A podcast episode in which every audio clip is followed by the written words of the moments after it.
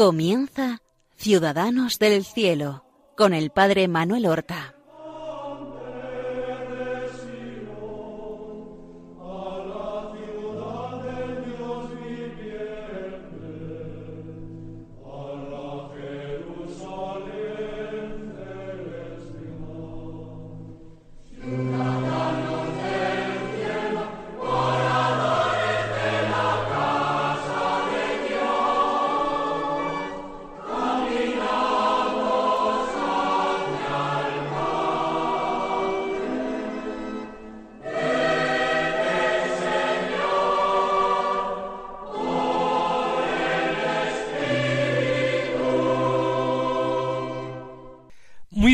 Días, queridos amigos.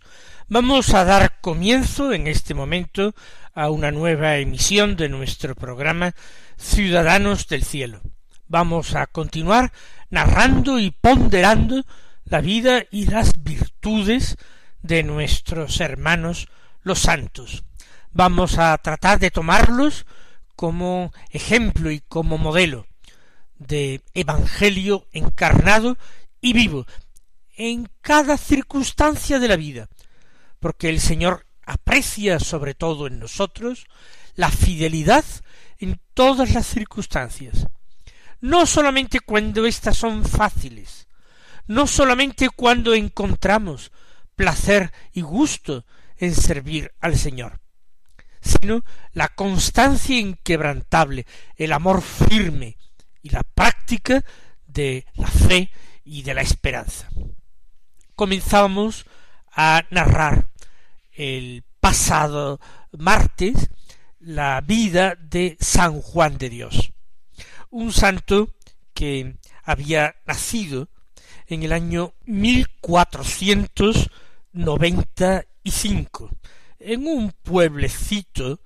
portugués, un pueblecito de la provincia más al sur de Portugal, del Alentejo, en ese pueblecito que se llamaba y se llama Montemayor, Montemayor el Nuevo, nació Juan Ciudad, hijo de pobres padres pobres y campesinos, pero que se había enrolado en distintos momentos en el ejército que había hecho varias campañas sirviendo en el ejército imperial, después de una estancia de años donde pasó su infancia y su juventud en Oropesa al servicio de un señor que hace para él casi de padre, Francisco Cid Mayoral, intendente de los rebaños y de los pastos del conde de Oropesa, que era don Francisco Álvarez de Toledo.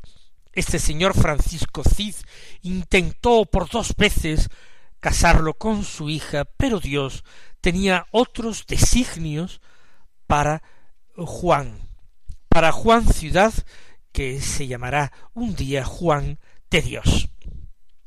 Hemos dejado a nuestro santo en el pueblo de Ayamonte Sur sirviendo en el hospital y aumentando cada vez más su desengaño del mundo.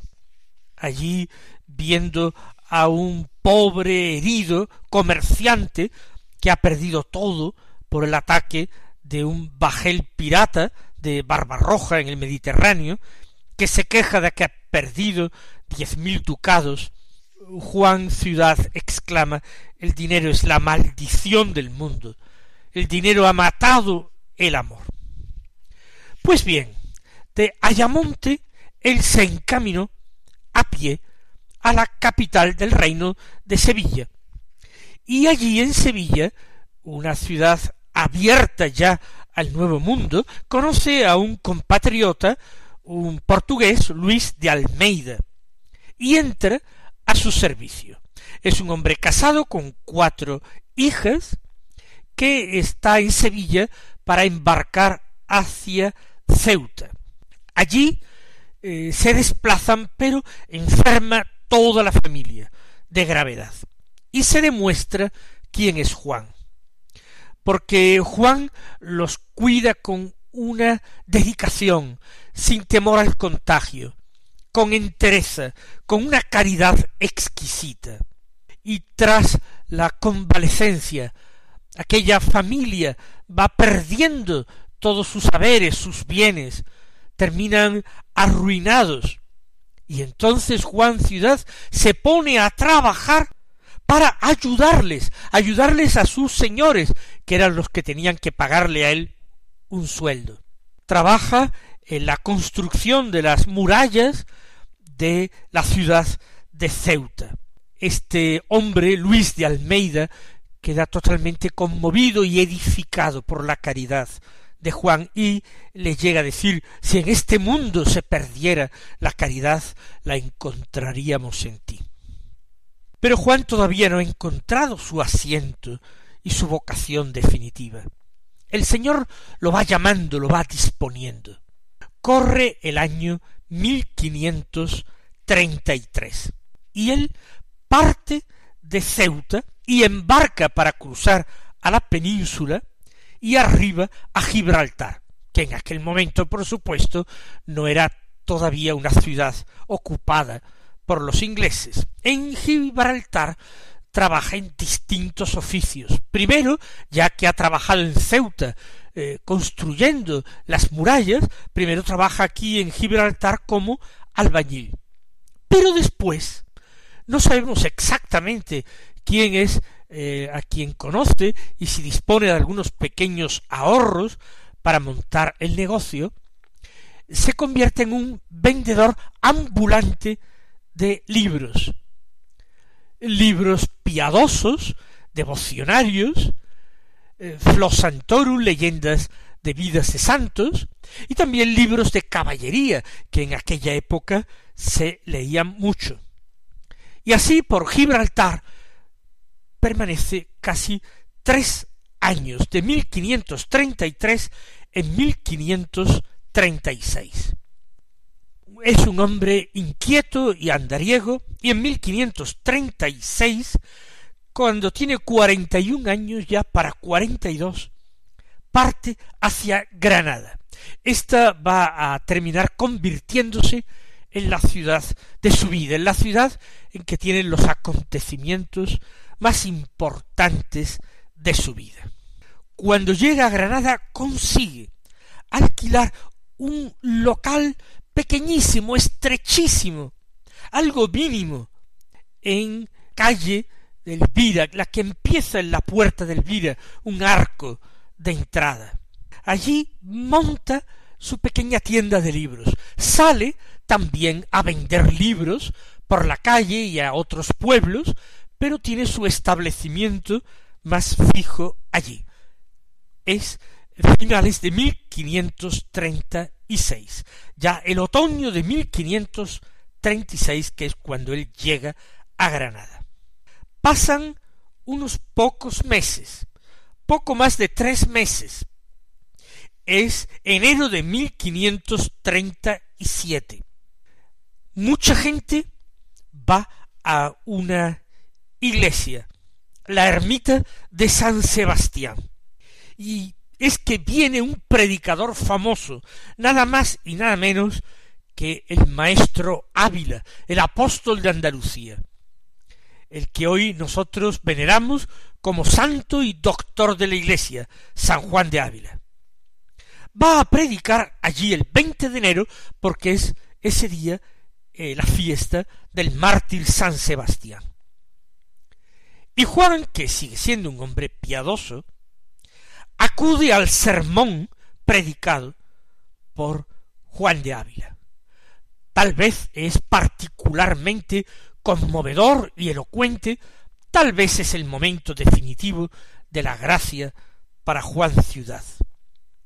Juan de Ávila habla del amor de Dios, habla de la misericordia de Dios para con el pecador. Y todo eso toca profundamente el alma de nuestro Juan Ciudad. Vive una conversión fulminante. Él sale de aquella iglesia, de aquella ermita de San Sebastián, gritando Misericordia, Señor, misericordia, dando grandes voces. Así baja la ciudad y recorre el centro de la ciudad gritando misericordia y misericordia. Él confiesa públicamente sus pecados, llega hasta su pequeñísimo local y allí quiere dejarlo todo. Los libros piadosos los va regalando a la gente que encuentra y se deshace y tira o quema los libros de caballerías y sigue gritando misericordia, misericordia, Señor. Y la gente, el pueblo y, los niños cruelmente le siguen por la calle, le persiguen, le insultan, le tiran piedras, gritan al loco, al loco. Y así es que parece Juan loco. Está loco de amor de Dios. Ha visto su vida a la luz del amor y de la misericordia de Dios. En esos días que siguen en una ocasión, los chicos de la calle le apedrean, le tiran piedras y una de ellas le da en la cabeza y le deja sin sentido. Se encuentra herido y débil. Prácticamente no ha comido nada estos días. Y él llega al cercano hospital real. No lejos de donde él tenía o había tenido ese pequeño local donde vendía libros.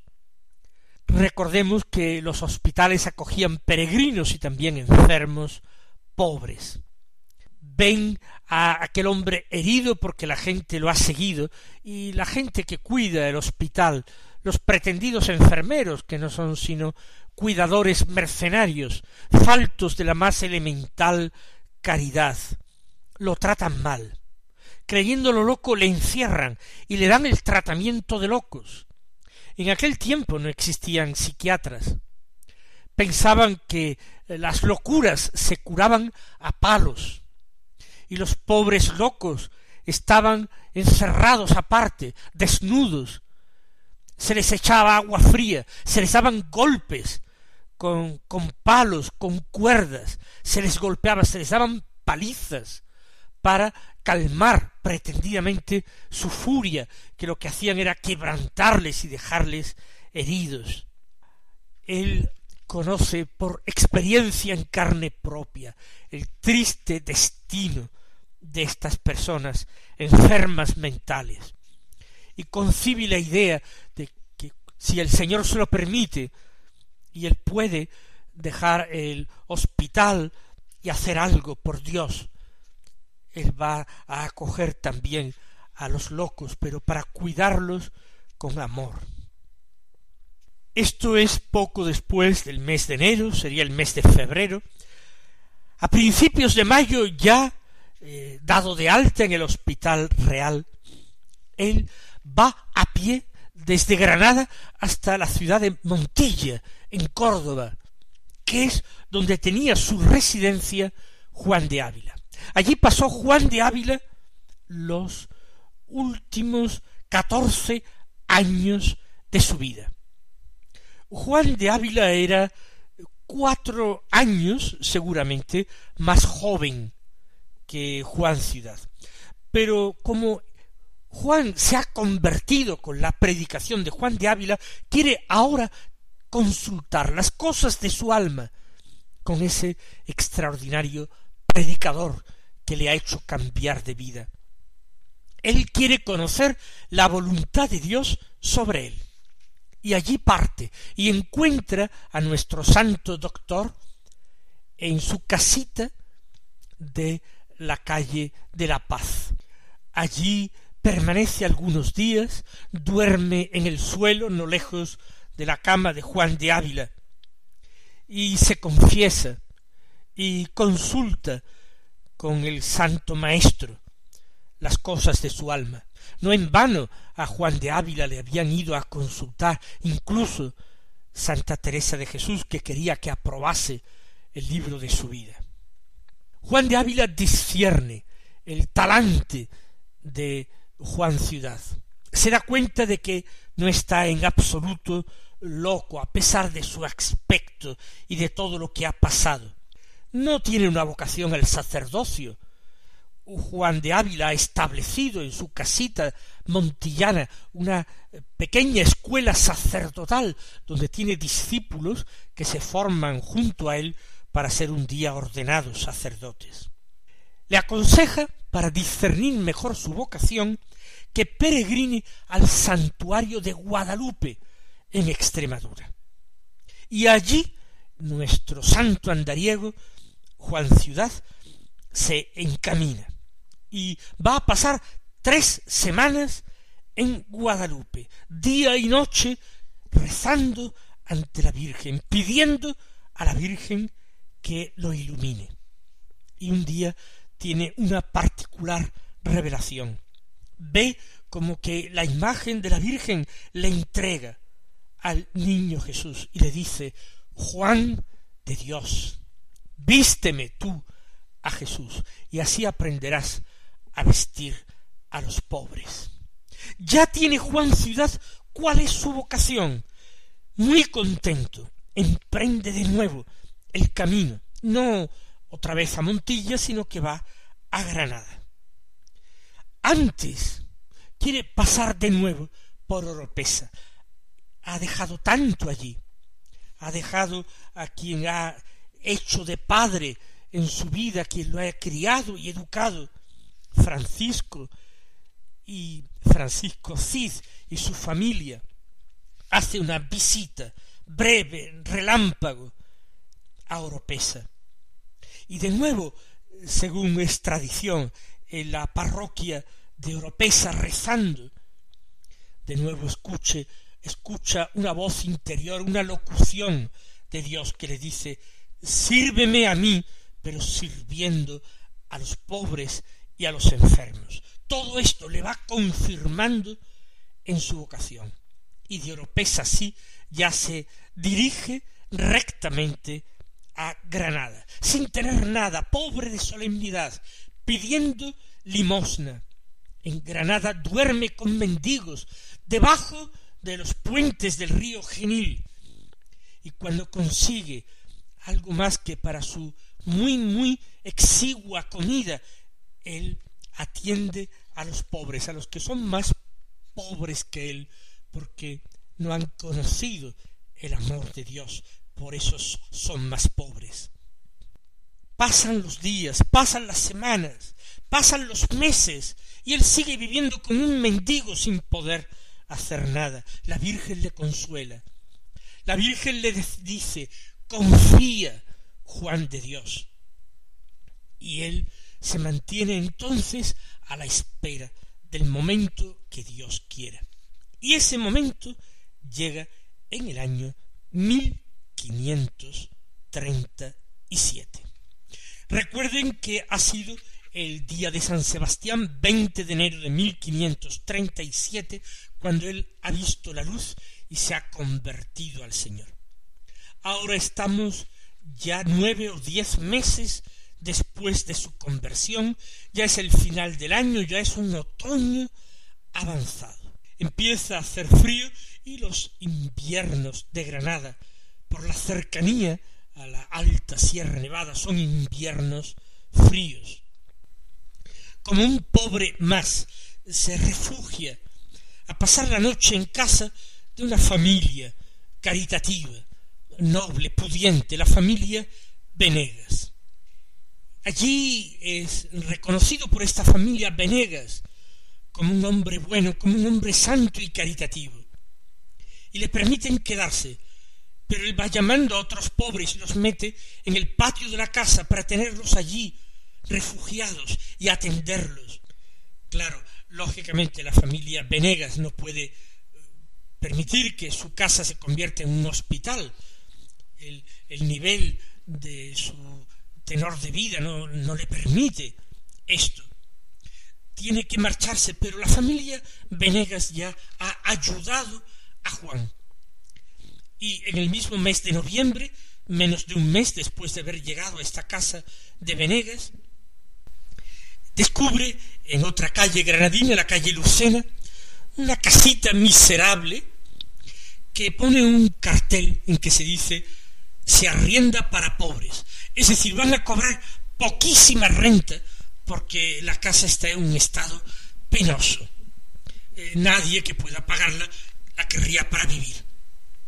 Sin embargo, ese cartel le llena de alegría, porque es para los pobres, para lo que él la quiere. Y así la alquila. La alquila sin tener prácticamente nada de dinero. Y entonces se pone a trabajar recogiendo leña, recogiendo eh, maderas y leñas en los bosques que rodean la ciudad para trasladarla al centro y venderla allí a las gentes, para las cocinas, para las chimeneas, los hogares de las casas. Vendiendo, trabajando y vendiendo, él paga la renta de esa casita miserable y ayuda y sustenta a los pobres que él puede meter allí. Tiene cuarenta y dos años y ha encontrado su vocación, atender a los pobres y a los enfermos, recogiéndolos de la calle, actuando para con ellos con una caridad exquisita. Su pasada vida en el ejército, quizás los pecados, olvidos y extravíos de su vida pasada quedan en nada.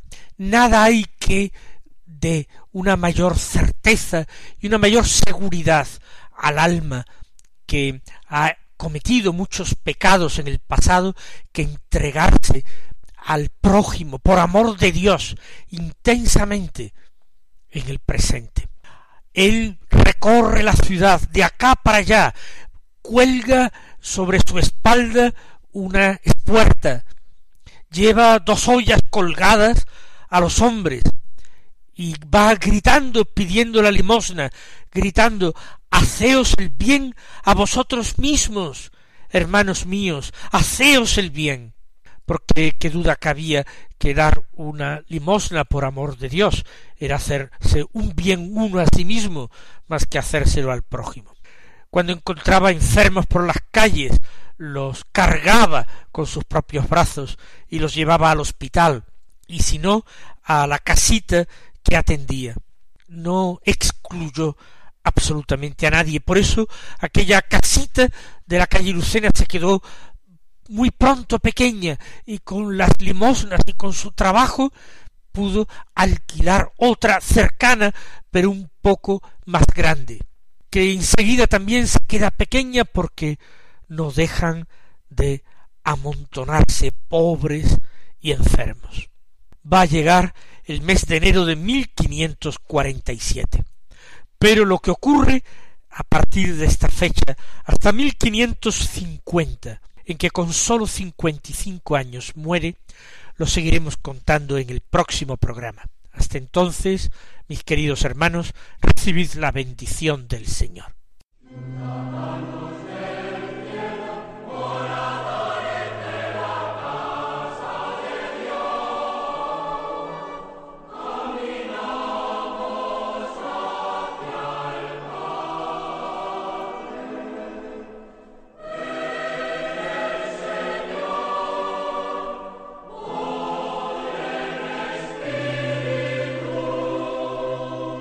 Han escuchado en Radio María Ciudadanos del Cielo con el Padre Manuel Horta.